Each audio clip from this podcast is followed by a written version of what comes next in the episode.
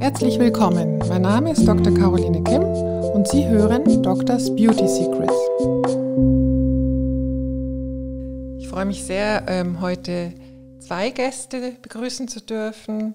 Einmal die Direktorin der Universitätsfrauenklinik der TU München, Frau Professor Marion Kichle, und dann die Journalistin, die äh, die Schwerpunkte Medizin, Gesundheit, auch Beauty hat, ähm, Juli Gorkow. Und die beiden haben ja einen Bestseller geschrieben, der heißt Tag für Tag leichter. Unsere Schlankheitsformel für Frauen ist der Untertitel und dazu noch das Kochbuch. Also ich begrüße euch ganz herzlich. Hallo. Ja, hallo auch von meiner Seite. Wie kamen Sie denn eigentlich darauf, ein Ernährungsbuch zu schreiben? Ich bin ja Frauenärztin und äh, das Thema Ernährung zieht sich ähm, wie ein roter Faden durch äh, das Leben äh, fast aller Frauen. Ähm, und äh, weil Frauen sich ganz besonders für ihr Gewicht interessieren. Das fängt schon an mit den jungen Mädchen, wenn sie kommen zur äh, Beratung, zur Verhütungsberatung ähm, dann wollen eigentlich schon viele die Pille nehmen, aber nehmen sie dann doch nicht, weil sie Angst haben, sie nehmen zu.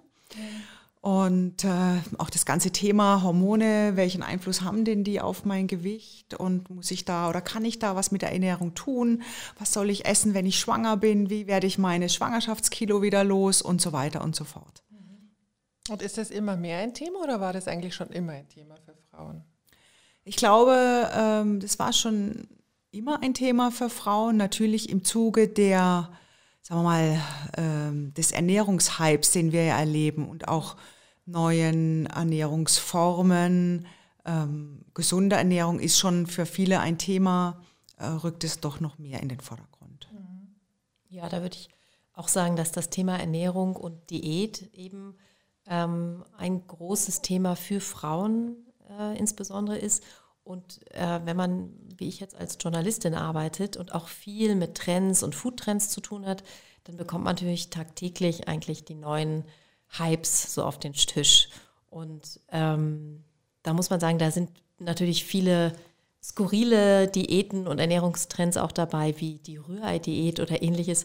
Ähm, und dadurch ist man immer in Berührung mit den Strömungen, was bei Ernährung gerade so angesagt ist oder wichtig ist. Und wir hatten irgendwie das Gefühl, weil wir uns natürlich für das Thema auch selber sehr interessieren, dass ein bisschen mehr Licht ins Dunkle gebracht werden muss, nämlich in diesen Diäten-Dschungel oder Diäten-Wahnsinn. Und wir hatten das Gefühl, man muss eigentlich mal ein, sagen wir mal, eine Basis schaffen mit oder durch wissenschaftliche Erkenntnisse ähm, was macht wirklich Sinn und worauf müssen wir setzen, um uns gesund zu ernähren. Mhm.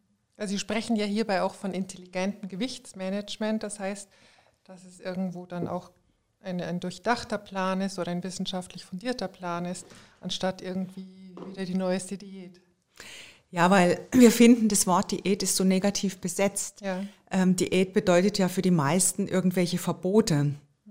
Und, äh, und die machen Stress, muss man mal sagen, weil jede ja. Diät oder jedes Verbot macht Stress mhm. und das ist auch nicht gerade für das Gewicht wiederum besonders gut. Und ja, jede, wenn, wenn irgendwas verboten ist, dann ist klar, das kann man auch gar nicht ähm, durchhalten, ja. Deswegen sprechen wir lieber von einem Ernährungsmanagement, zumal eine gesunde Ernährung ein lebenslanges Thema ist. Also es kommt nicht nur darauf an, dass ich für eine gewisse Zeit mich, sage ich jetzt mal, gesund ernähre, sondern wirklich ein, ähm, eine Sache ist, die ich toujours durch ähm, ja, richtig machen sollte. Und wenn man das beachtet, dann kann man auch mal über die Stränge schlagen. Natürlich nicht dauernd, aber ab und zu sind auch Verbote erlaubt. Also Sie geben den Frauen einen Plan mit, der, also einen orientierenden Plan, mhm der sie dann inspirieren soll, sozusagen lebenslang gesund zu leben. Ja, und wer. Ähm Aber nicht, also nicht mit dem erhobenen Zeigefinger, mhm. sondern so, dass man sagt, man kennt sich gut aus, man weiß, welche Lebensmittel oder Nahrungsmittel gesund sind und man weiß oder muss auch ein bisschen rausfinden, was einem selber gut tut. Aber es soll schon ein, ähm, doch schon ein Plan sein, den man eben langfristig anwenden kann, damit man nicht ähm, dauernd eigentlich äh, auch im Kopf hat, ich habe wieder ein paar Kilos zu viel, ich muss wieder abnehmen, sondern dass man so ein natürliches Verhältnis zum Essen wieder bekommt. Und wir wollen den Frauen auch keinen Plan überstülpen. Ähm, Thema des Buches ist ähm, auch die Selbstanalyse. Denn nur wenn man das verinnerlicht hat und sozusagen seinen Plan ähm, auch auf, das, auf die eigenen Bedürfnisse und sein eigenes Leben mhm. anpassen kann, nur dann kann er auch funktionieren.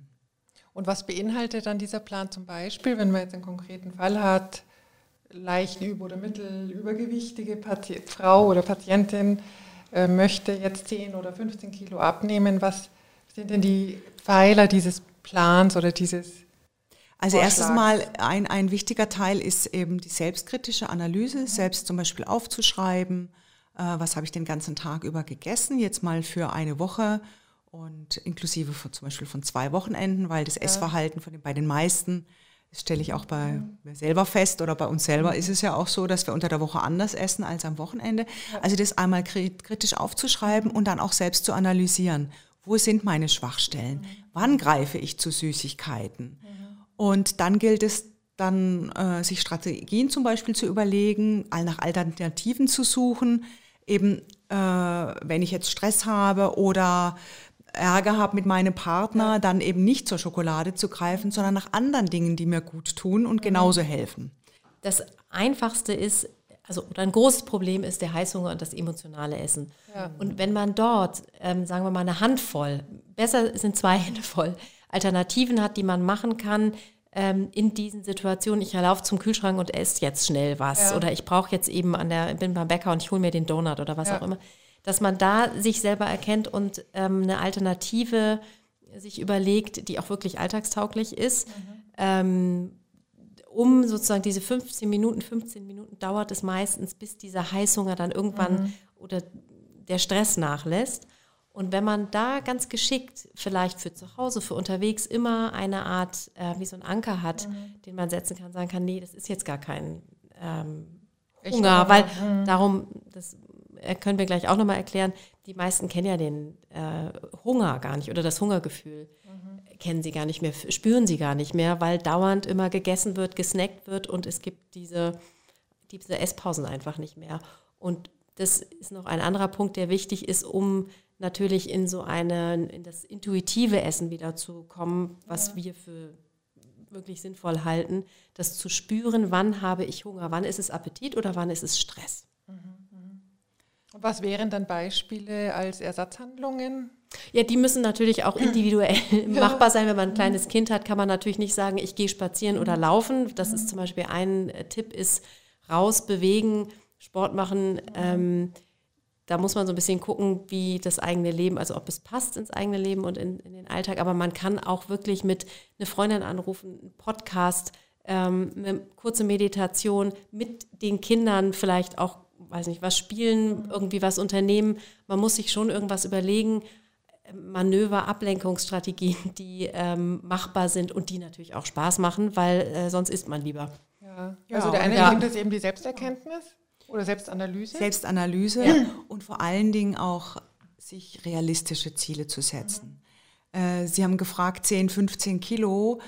Das halte ich, es kommt darauf an, in welcher Zeit, aber das ja. ist schon ein sehr, sehr hohes Ziel. Ja. Und man ist dann auch frustriert. Also man kann ähm, ungefähr ein halbes Kilo pro Woche Aha. ist ein realistisches Ziel. Das heißt, in einem Monat zwei Kilo. Mhm. Ansonsten ist es zu stressig. Ja? Und dann kommt und Genau, und dann kommt es zum Frust mhm. und zum Jojo-Effekt. Also man muss auch wirklich, zum Plan gehört auch wirklich, sich realistische Ziele zu setzen. Ja, und zu essen. Das finde ich eigentlich auch eine äh, spannende Erkenntnis, was ja viele denken, ja, man muss hungern. Also ja. Ich habe eine Freundin zum Beispiel, die mit unserem Buch sehr gut abgenommen hat, ähm, weil sie auch das Kochbuch verwendet hat und angefangen hat, anders zu kochen und mhm. eben auch so ein paar Grundregeln zu beachten.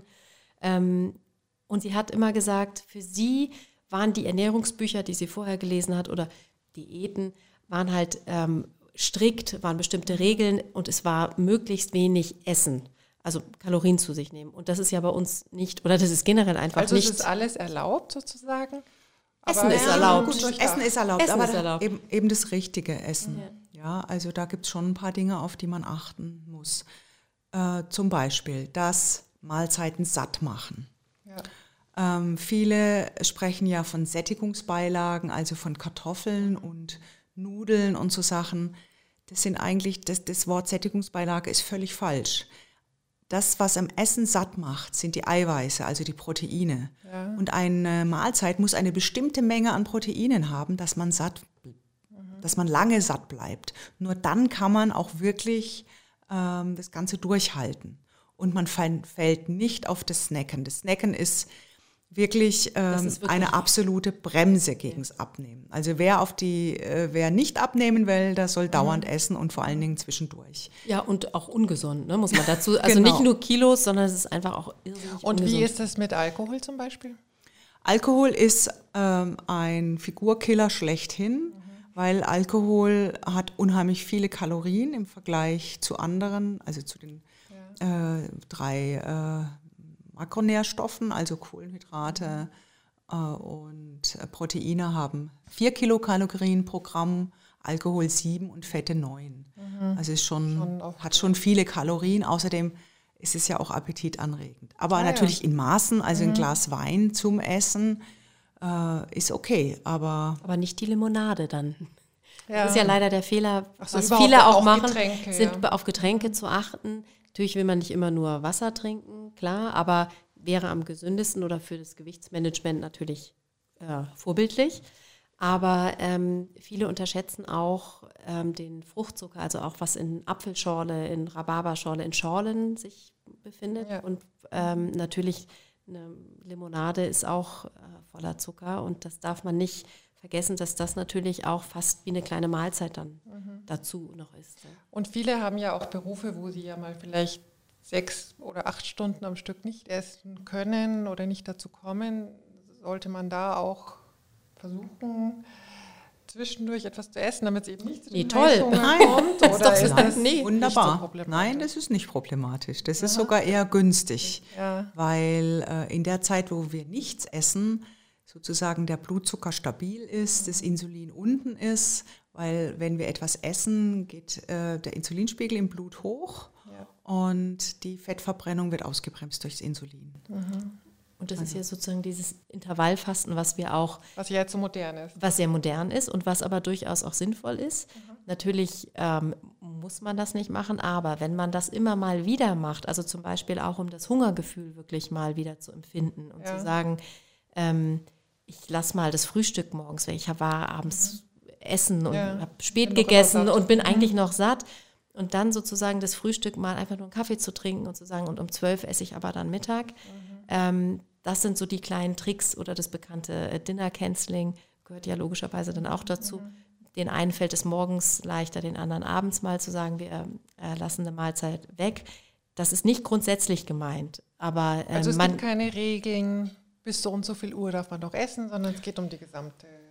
Keine äh, allgemeingültige Regel. Äh, wichtig ist nur, dass man genügend Zeit zwischen den Mahlzeiten mhm. lässt. Also drei Mahlzeiten pro Tag. Ja. Oder aber, wenn man auf jetzt Intervallfasten geht, äh, zwei Mahlzeiten im Abstand von einmal 16 und einmal 8 Stunden. Mhm. Dass man, wie gesagt, meine Co-Autorin auch gesagt hat, ähm, das Abendessen oder das Frühstück ausfallen mhm. zu lassen. Und wer da, da nochmal den Turbo reingeben möchte, der sollte geflissentlich das Abendessen weglassen. Das ist nochmal effektiver, weil unser ähm, Insulinspiegel einer Tagesrhythmus, einem Tagesrhythmus unterliegt.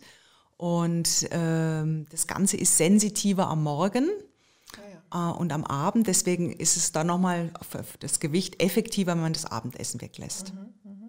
Und Fasten oder Intervallfasten ist ja nicht mehr das Fasten, wie wir es, sagen wir mal, aus, von früher kennen. Ähm, ich erinnere das noch, dass äh, mein Vater auch öfter mal gefastet hat und das war ja wie eine Art Kur. Ja. Das kann man natürlich machen, ist auch sehr gesund, aber unter ärztlicher Aufsicht. Mhm. Und das Intervallfasten ist ja so gut, weil man das einfach auch nach ja, Intuition auch machen kann, sagen kann, ich fühle mich jetzt eigentlich satt und dann lasse ich mhm. das einfach mit dem Frühstück, ja, ohne also man diese. Man soll versuchen, seine eigenen Mechanismen wieder genau. zu erkennen. Und man, genau, man muss es, man muss einfach in, in dem Fall äh, stimmt das Wort Achtsamkeit. Man muss wirklich achtsam sein und das wieder auch erlernen, mhm. ähm, wie man sich gesund ernährt. Mhm. Und wie ist das jetzt mit dem Idealgewicht? Da gibt es ja den Body Mass Index. Ähm, kann man den jetzt auf jede Frau anwenden oder auf jeden Menschen? Also Im Grunde ist das ist ja relativ einfach zu bestimmen. Das setzt ja, ja die Größe zum äh, Gewicht sozusagen in Relation. Und natürlich kommen Menschen, die sehr viel Muskelmasse haben, äh, kommen da schlecht weg. Also da ja. ist der Body Mass Index ähm, falsch zu hoch. Mhm.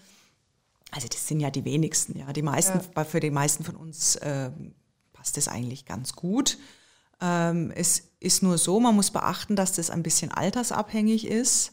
Im Alter ähm, gelten andere Werte, also, also für Personen, genau, ab 50 mhm. äh, gelten höhere Werte als für jüngere Menschen. Warum ist dann einfach, das so? Ja, weil es einfach gesünder ist, wenn man ein paar Kilo mehr auf den Rippen hat. Mhm. Weil ganz klar, je älter man wird, desto mehr Krankheiten muss man leider mhm. befürchten. Mhm. Und da ist es oft ganz gut, wenn man für konsumierende Erkrankungen ein bisschen gerüstet ist. Und dann haben wir ja noch den Punkt ähm, Hormone, Wechseljahre. Viele Frauen sagen ja, sie haben dann keine Kontrolle mehr über Gewicht oder nehmen an Stellen zu, an denen sie vorher eben keine Fettdepots hatten. Was kann man da noch tun, um das zu beeinflussen? Also es ist leider so, dass äh, mit zunehmendem Alter ähm, der Stoffwechsel nachlässt. Das heißt, der Grundumsatz geht runter. Mhm. Das hängt mit dem, mit dem Alterungsprozess der Organe zusammen die brauchen einfach weniger Energie. Das muss man einfach wissen. Ja. Zum Beispiel verbraucht eine Frau im Alter von äh, 30 Jahren im Vergleich äh, zu ihrem Alter mit 80 Jahren 500 Kalorien mehr pro Tag. Und das ist schon ganz Bei ordentlich. Gleicher Aktivität oder Bei gleicher Aktivität, genau. Also es ist jetzt nur am Grundumsatz mhm, gemessen. Ja. Grundumsatz ja. ist ja das, was ich verbrauche mhm. in Ruhe, mhm. genau. Und ich denke, das muss man einfach wissen. Also viele Frauen bringen das aber in Kontext mit den Wechseljahren und den mhm. Hormonen. Das ist zum Teil richtig, weil durch die Hormonumstellung, wenn der Östrogenspiegel abfällt, die Fettverteilung eine andere ist. Mhm. Ähm, wenn die Östrogene abnehmen, dann hat die Frau in Relation mehr Testosteron. Mhm. Das heißt, die Fettverteilung kommt dann eher dem Mann gleich. Also Frauen sitzen eher Speck an am Bauch, zum Beispiel eher also so das männliche äh, Modell nehmen sie an. Wenn Frauen allerdings Hormone einnehmen nach den Wechseljahren aufgrund von äh, Wechseljahrsbeschwerden, dann äh, bleibt die Fettverteilung gleich. Aber dennoch ist es so, dass man einfach weniger Kalorien braucht, weil der Grundumsatz abnimmt. Und das muss man einfach berücksichtigen. Und das hängt eigentlich dann auch nicht mit den Hormonen zusammen. Nein, das ist von den Hormonen komplett unabhängig. Mhm. Das heißt, wer, viele Frauen sagen mir, äh, ja, ich, ich habe überhaupt nichts geändert, ja. ja. Ich bewege mich gleich, ich esse das Gleiche und trotzdem nehme ich zu. Mhm. Und das ist der Grund. Mhm. Man darf, entweder man muss sich mehr bewegen oder man muss ähm, etwas weniger essen beziehungsweise das richtige Essen. Also das heißt, zu diesem äh, äh, Gewichtsmanagementplan gehört ja auf jeden Fall dann Bewegung dazu. Unbedingt. Und in wie, wie oft und in welcher Form würden Sie das empfehlen? Also am besten ist es natürlich, wenn man die Bewegung, äh, weil viele sagen ja, ach, ich habe keine Zeit dafür, ja? ja. Stimmt. Unterschreibe ich sofort. Ich muss auch mal darauf achten, dass ich das irgendwie dann einbaue. Mhm. Und deswegen ist es das Beste, wenn man das möglichst in seinen Alltag mit einbaut. Also zum Beispiel zum mit dem Fahrrad zur Arbeit fährt mhm. oder eine Haltestelle früher aussteigt und den Rest dann zu Fuß läuft und so weiter und so fort. Aber nicht nur Bewegung ist wichtig, sondern auch der Schlaf ist natürlich spielt auch eine Rolle, ja, weil ähm, wir ja leider auch alle dazu irgendwie verleitet sind, abends gern nochmal ins Handy oder ins mhm. iPad zu schauen ja. und ähm, eigentlich unsere Schlafhygiene in dem Sinne nicht mehr so richtig verfolgen. Das, das, was man Kindern beibringt, eigentlich sehr früh, dass man noch was liest oder Ruhe, wenn, mhm. wenn sie ins Bett gehen und äh, so ein paar Rituale, äh, das vernachlässigen wir als Erwachsene eigentlich. und wie, viele, wie viel Schlaf wäre dann zu empfehlen? Wie viele also Stunden? Es gibt natürlich individuell die, die äh, Lerchen und die Eulen, mhm. ja. Vom Rhythmus. Äh, vom Rhythmus, genau. Das ist, jeder hat einen anderen Biorhythmus und braucht auch eine andere ähm, Schlafdauer, aber es gibt natürlich einen Durchschnitt, dass man sagt, acht, neun Stunden Schlaf braucht man eigentlich, um zu regenerieren. So, relativ viel, ja. genau, relativ mhm. viel. Ähm, ich finde viel wichtiger die Qualität des Schlafes auch. Und mhm. die Qualität des Schlafes kann man selber beeinflussen. Also man kann schon, natürlich nicht, wenn man richtige Schlafstörungen hat, das muss man dann behandeln lassen, ja. aber sagen wir mal bei uns allen, so auch in unserem Bekanntenkreis würde ich jetzt mal sagen, ähm, machen viele abends den Fehler, dass sie sich noch äh, zu viel Stress aussetzen im Sinne von ähm, wirklich zu viel, ja, nicht abschalten, mhm. nicht zur Ruhe kommen. Ich kenne einige, die zum Beispiel abends Yoga, Meditation, was auch immer machen, was sehr hilfreich ist, um einfach mhm. runterzufahren. Ähm, und dann kenne ich ganz viele, die abends noch wirklich äh, im Bett schön Blaulicht mhm, flimmern ja. haben. Und das ist ja wirklich erwiesen, Ihre dass das lesen. Mhm. genau, dass das einfach ähm, uns suggeriert, es ist nicht Abend. Und warum ist das so? Ich hatte auch eine Freundin und die hat immer nach dem Nachtdienst ähm, sich ein Stück Torte dann kaufen müssen. Warum hat man dann diesen Heißhunger ja, durch weil, den Schlafentzug? Es ist so, dass ähm, äh, durch den Schlafentzug und äh, also durch das Licht, was wir dann ähm, nachts, mit dem wir uns konfrontieren, wenn wir das Handy halt mhm. halt vors Gesicht halten oder den iPad, ähm, äh, wird Cortisol aktiviert, ja. weil das normalerweise wird, geht das Cortisol hoch morgens, wenn die Sonne scheint, mhm. aber eben auch durch künstliches Licht und durch, insbesondere durch dieses blaue Licht äh, provoziert. Mhm. Ähm, und das sorgt dafür, dass das Melatonin, das Schlafhormon, runtergeht, ja. abfällt. Und Cortisol macht auch Hunger ah, ja. und macht auch Appetit. Das mhm. heißt, wer viel zu solchen ähm, iPads nachts greift mhm. oder abends, der rennt dann auch schon mal spät nachts zum Kühlschrank, mhm. ne, weil er eben Heißhunger hat auf irgendwas. Ja. ja. Und Melatonin, und, weil Sie es gerade sagen, mhm. ist ja auch schon seit vielen Jahren als Substitution ähm, eben ein Thema. Ist das auch zu empfehlen? Kann, man kann, also besser ist natürlich auf das körpereigene Melatonin zu bauen mhm. und möglichst ähm, ohne künstliches Licht zu schlafen. Mhm. Das heißt Handy aus, iPad aus, Vorhänge richtig zumachen und oder Rollläden runterlassen, dass auch von außen kein Straßenlicht reinkommt. Ja. Auch das äh, haben viele Studien gezeigt, dass gerade in Großstädten, wo ähm, Licht einströmt in die Schlafzimmer, die Leute schlechter schlafen und auch übergewichtiger sind dadurch. Mhm. Und wie ist das jetzt mit dem, ähm, mit dem täglichen Wiegen oder wie kontrolliere ich jetzt den Erfolg des Gewichtsmanagements? Naja, eigentlich, am besten. Ich, also ich weiß, wir haben eine Waage zu Hause, aber ähm, ich persönlich stelle mich zum Beispiel nie raus, rauf. Ich weiß das eigentlich, ähm, wenn die Hosen irgendwie enger werden oder nach mhm. Weihnachten. Dann, Weil das ein zusätzlicher äh, Stressfaktor wäre oder warum? Ähm, ich, ja, ich finde schon. Also es gibt ähm, äh, natürlich ähm, sagen wir mal, wenn man mit einer Diät beginnt und sagt, man hat starkes Übergewicht und man möchte das natürlich nachvollziehen können, ob man auf dem richtigen Weg ist, dann finde ich es schon wichtig, ähm, sich zu wiegen und auch zu gucken, was funktioniert denn und äh, mhm. äh, vielleicht auch mit einer Körperfettwaage zu schauen, wie viel Fettanteil habe ich eigentlich. Mhm. Ähm, das macht schon Sinn. Im Großen und Ganzen ähm, sind aber alles, was zusätzlich Stress macht, was das Gewicht betrifft, ist es nicht unbedingt förderlich oder macht es nicht unbedingt Sinn, sich mhm. immer täglich auf eine Waage zu stellen, zu gucken, habe ich jetzt irgendwie 300 Gramm zugenommen. Ja, es ähm, gibt ja sowieso dann auch Schwankungen wahrscheinlich. Es gibt sowieso Schwankungen, natürlich auch, Marion kann das äh, als, auch noch mal erklären, wenn man ähm, seine Tage bekommt, vorher, nachher, da ändert mhm. sich das Gewicht ja auch nochmal.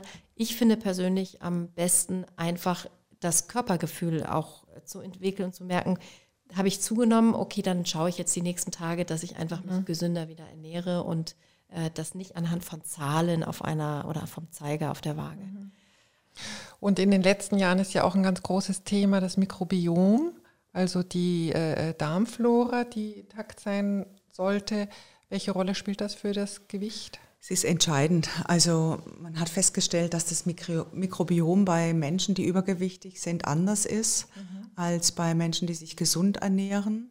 Also gestört und, in irgendeiner Weise. Ja, gestört. Und wenn man dann zum Beispiel wir, das mal die gesunden Darmbakterien verpflanzt, mhm. dann äh, gibt, dazu gibt es erste klinische Studien, dann nehmen die Menschen auch ab.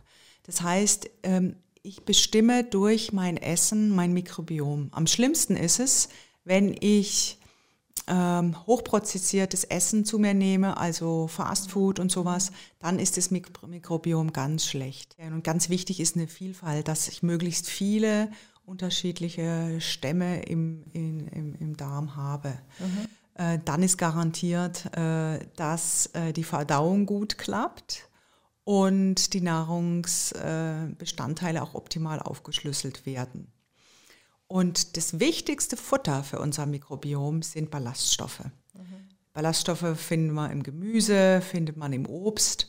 Und davon sollte man, oder in, in Vollkornprodukten, davon sollte man reichlich zu sich nehmen, äh, weil man festgestellt hat, eben, dass Menschen mit einem guten, mit einem gesunden Mikrobiom auch äh, keine oder eher keine Gewichtsprobleme haben.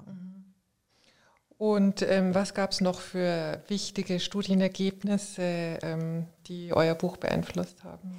Also ich fand die, die also die Psyche äh, hat, spielt eine große Rolle und auch wie der mhm. Darm und äh, Gehirn miteinander äh, kommunizieren und was es bedeutet, ähm, also dass der ganze Körper wirklich eigentlich auch, also man ernährt sich, man isst und damit beeinflusst man nicht nur, ähm, dass man Energie bekommt, sondern noch vieles mehr und eben auch das eigentlich, wie man zum Teil auch Stimmung, wie man sich fühlt. Also ich finde, ähm, das waren für mich die spannendsten Erkenntnisse, dass die Ernährung auch so eine Psychokomponente hat. Also nicht nur die Psyche, die Ernährung, sondern umgekehrt dann genau, auch. Genau, mhm. ja. Und das, das, ist eigentlich auch, finde ich, dass es so ein System, so ein großes zusammenhängendes System ist. Also dass das, was ich, was Marion gerade erklärt hat, wenn, wenn man sich nicht richtig ernährt und dann das Mikrobiom nicht richtig aufgestellt ist, dass man dann sozusagen auch ähm, Stimmungen bekommen kann, ja.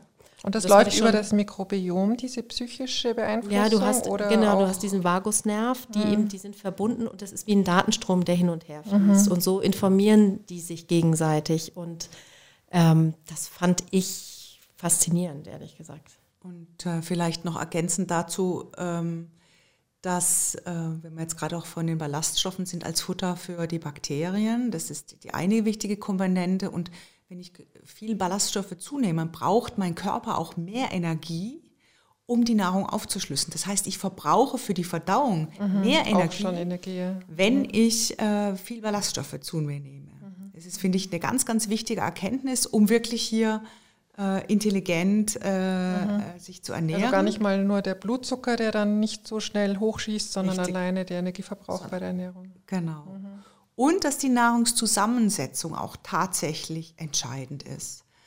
Ähm, man hat festgestellt in, der, in, klinischen Studien, dass auch der Kalorienverbrauch ein anderer ist, je nachdem, wie sich die Nahrung zusammensetzt aus Kohlenhydrate, Eiweißen und Fetten. Mhm. Äh, der Fettanteil blieb immer gleich, man hat nur variiert zwischen den Proteinen und den Kohlenhydraten. Und wenn eine Kohlenhydratrestriktion stattgefunden hat und dafür mehr Proteine, Eiweiße gegessen wurde, verbrennt man bis zu 400, 500 Kalorien mehr pro Tag. Also das, das ist sehr, viel, ja. sehr viel und deswegen ist es sehr klug. Also wenn man jetzt auf die, auf die Gewichtsbremse drücken will, mhm. äh, dass man seine tägliche Nahrung ein bisschen mehr auf Proteine ausrichtet mhm. und dafür weniger Kohlenhydrate. Und die Fette dann? Die Fette sollten gleich bleiben, ungefähr 20 bis 30 Prozent pro Tag. Also 30 Prozent wäre es normal. Wer ein bisschen da noch Kalorien sparen will, dann 20 Prozent.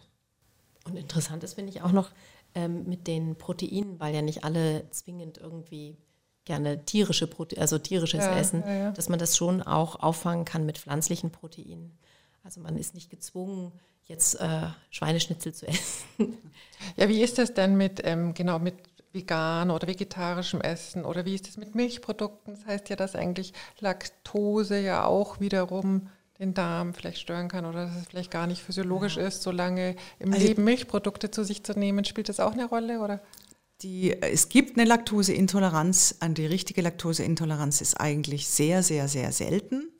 Das ist so ein bisschen ein Ernährungshype und Trend. Laktosefrei muss nicht unbedingt sein. Also wer mhm. keine wirkliche Laktoseintoleranz hat, der profitiert davon überhaupt nicht, wenn er sich laktosefrei oder auch glutenfrei oder mhm. was auch immer jetzt gerade en vogue ist, ernährt.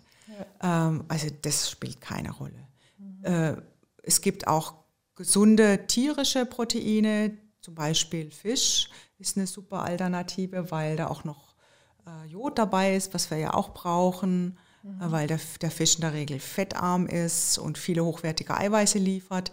Wer jetzt keine tierischen Produkte essen mag oder Tier, äh, kein Fleisch oder Fisch essen mag, der kann ja auf äh, Quark zum Beispiel zurückgreifen, also auf Milchprodukte oder eben, wie Juli schon gesagt hat, auf pflanzliche Proteine mhm. wie Linsen, wie Kichererbsen. Genau, Hülsenfrüchte. Mhm. Genau, die haben, sind tolle, äh, tolle Alternativen, die auch noch sehr viel Ballaststoffe haben, was ja auch sehr gut ist. Mhm. Und wie ist es jetzt mit den Süßigkeiten? Muss man jetzt verzichten oder? Ähm, nein, äh, eben nicht. Also das ist, man muss es irgendwie im Rahmen äh, halten. Ja, das ist das, wie ich würde mal sagen, dass wir das so verfolgen, wenn wir uns treffen und wir Lust auf ein Stück Kuchen haben, dann essen wir ein Stück Kuchen. Ähm, das ist aber nicht die Regel. Und ähm, man muss selber das Gefühl dafür kriegen, äh, was kann man vertragen, wie viel, also Zucker allgemein ist natürlich nicht gesund, logisch, mhm, ähm, und durch Zucker nimmt man zu. Aber ähm, es heißt nicht, dass man das komplett äh, weglassen, dass man keine Süßigkeiten mehr essen darf. Aber das wenn man den Jeber unbedingt hat auf was Süßes, kenne ich auch, ähm, dann bitte direkt nach dem Essen mhm. genau. was Süßes nehmen ähm, und nicht zwischendurch. Also Weil? das ist der Killer. Dann schnellt wieder der Insulinspiegel so, hoch mhm. und dann fällt er auch gleich wieder schnell ab mhm. bei den Süßigkeiten, dann kriegt man wieder Heißhunger. Ja. Also wenn das Stück Schokolade unbedingt sein mhm. muss oder die Praline, dann bitte direkt nach dem Essen. Mhm. Ja, dann ist es, sagen wir mal, am figurverträglichsten. Ja, ja. Und wenn man sagt, man möchte das, also es gibt ja auch äh, Tage, wo man zum Kaffee trinken oder zum Kuchenessen mhm. eingeladen ist, dann kann man schlauerweise wieder sagen, okay, dann lasse ich am Abend vielleicht das Abendessen weg und mhm. äh, mache das Dinner Canceling, damit ich wieder, wenn es denn sein muss und man was Süßes essen möchte, damit man das ein bisschen mhm. ausgleichen kann. Das tut der Gesundheit und dem Gewicht dann gut. Ja, man ja. muss es nicht, aber wenn man äh, das Gewicht im Blick haben äh, möchte, dann ist das ganz ratsam. Mhm. Und dann fand ich ja noch einen ganz spannenden Aspekt, die Gene. Die kommen, glaube ich, auch vor in dem Buch. Welche Rolle spielen denn die Gene oder die Epigenetik auch? Wurde ja auch erwähnt. Dass man, ähm, also das zum Beispiel, was ich spannend fand, die Großeltern auch das Gewicht der Enkel mitbestimmen. Also mhm. dass über Generationen eigentlich eine Information weitergegeben wird, was ähm, das Gewicht oder den Stoffwechsel betrifft. Also das heißt zum Beispiel, wenn die Großeltern jetzt Nachkriegsgeneration also zum Beispiel, das bedeutet, dass, gegessen haben. dass das Essverhalten, also dass das, das Essen, wie ich esse, nicht nur mich jetzt beeinflusst, mein Gewicht, sondern auch das Gewicht meiner Kinder und meiner Kindeskinder, weil durch das Essen auch die Keimzellen äh, geprägt werden. Das heißt, ob ich, wenn ich mich ungesund ernähre, zu viel Fett, zu viel ja. Kalorien, ähm, wird das äh, in die Keimzellen eingebrannt, sowohl bei der Frau als auch beim Mann. Mhm. Und es braucht mehrere Generationen, bis dieser, wie, wie man sagt, epigenetische Effekt, mhm. also ein durch Umwelteinflüsse äh, hervorgehobener Einfluss auf, auf die Erbsubstanz, mhm. bis der wieder auf, aufgelöst wird oder weggeht. Mhm. Ja. Also finde ich schon ähm, erstaunlich und Aber das äh, heißt, dass es ja schon für manche einfach schwieriger dann ist. Natürlich, genau. natürlich. Also manche Frauen werden einfach ähm, immer Probleme haben oder eher Probleme bekommen, vielleicht das Gewicht zu erreichen, was sie erreichen wollen, mhm. einfach aufgrund ähm, genetischen ihrer genau ihrer Genetik. Und das ist auch ganz richtig, was du gesagt hast mit dem ähm, mit natürlich die Nachkriegsgeneration mhm. hat sich anders ernährt und war froh, dass sie endlich was zu essen hatten und dass sie wieder fettiges essen konnten und Fleisch essen mhm. konnten. Und natürlich spielt es auch noch in unsere Gesellschaft mit rein. Das ist ja nicht mhm. weg, auch wenn wir uns alle jetzt sehr gesund ernähren und Food-Trends mhm. und mhm. Ähm, vegan und vegetarisch etc. Aber ähm, das darf man nicht vergessen, dass das, eine, äh, dass das ausschlaggebend ist natürlich auch. Ja, man spricht ja sogar von einer äh, Adipositas-Epidemie, die natürlich zum einen bedingt ist durch unsere äh, Umwelt. Also Essen ist ja überall verfügbar. Äh, überall gibt es Snackbuden, überall gibt es einen Bäcker, wo ich mir was kaufen kann. Ich kann mir 24 Stunden was zu essen bestellen, nach Hause liefern ja. lassen etc. Das ist das eine. Wir sprechen mhm. da von einer adipogenen Umwelt. Mhm. Und zum anderen ähm, wenn man übergewichtig ist, gibt man es an seine Kinder und seine Kindeskinder weiter, mhm. weil die Keimzellen eben beeinflusst werden. Mhm. Das heißt, das, der Effekt ist noch, ähm, ja, wird noch sehr viel größer werden in der Zukunft. Es wird noch sehr viel mehr dickere Menschen geben. Mhm. Und dann gibt es ja immer die Patientinnen, die sagen, ja, ich möchte abnehmen, ich esse fast nichts mehr und ich nehme zu oder nicht mehr ab. Ja, ja, das ist in vielen Fällen auch richtig weil sie das Falsche essen. Diese Personen oder insbesondere Frauen machen den Fehler, dass sie zu wenig Proteine essen. Mhm. Ja? Äh, die machen irgendeine Crash-Diät nach der anderen mhm. und essen zu wenig. Dann wird der Grundumsatz und der Stoffwechsel so runtergeschraubt, dass sie fast nichts mehr verbrennen. Das heißt, sie müssen irgendwann anfangen. Mehr essen. Mehr essen und vor allen Dingen das Richtige, also richtig proteinreich mhm. essen, dass der Stoffwechsel wieder in Schwung kommt. Und die Bewegung wahrscheinlich. Die Bewegung ist immer Bleibt gut. nicht aus. ja. Also wenn wir es jetzt zusammenfassen, die, was wären jetzt die allerwichtigsten Ratschläge, die man jetzt einer Frau oder einem Mann mitgeben würde? Ich würde mal die ersten drei nennen, die wichtig sind. Einmal ist es das regelmäßige Essen mit den Esspausen. Also immer die vier ja. Stunden, die man nichts isst. Und auch nichts meint dann auch eben nicht die gesunde Handvoll Nüsse oder den Apfel, mhm. auch das nicht, sondern ja. einfach wirklich mal pausieren und nicht essen.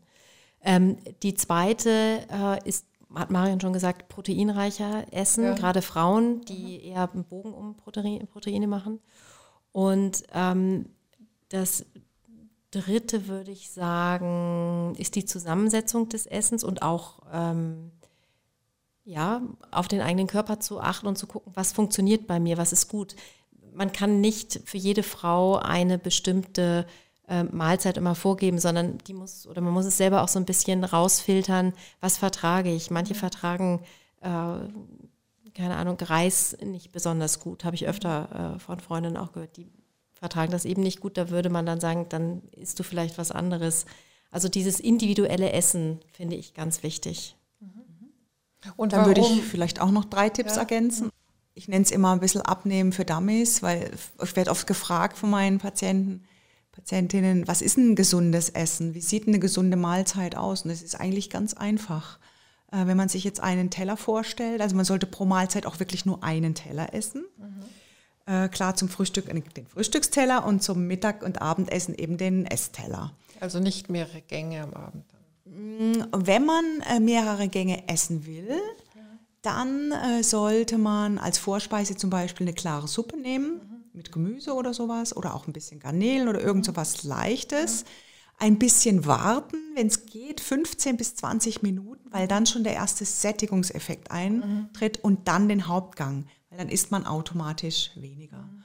Und so ein eine gesunde Mahlzeit sieht eigentlich ganz einfach aus. Das kann sich jeder merken. Die Hälfte des Tellers sollte aus Gemüse bestehen. Mhm. Gemüse oder Salat. Ein Viertel des Tellers aus Eiweiß.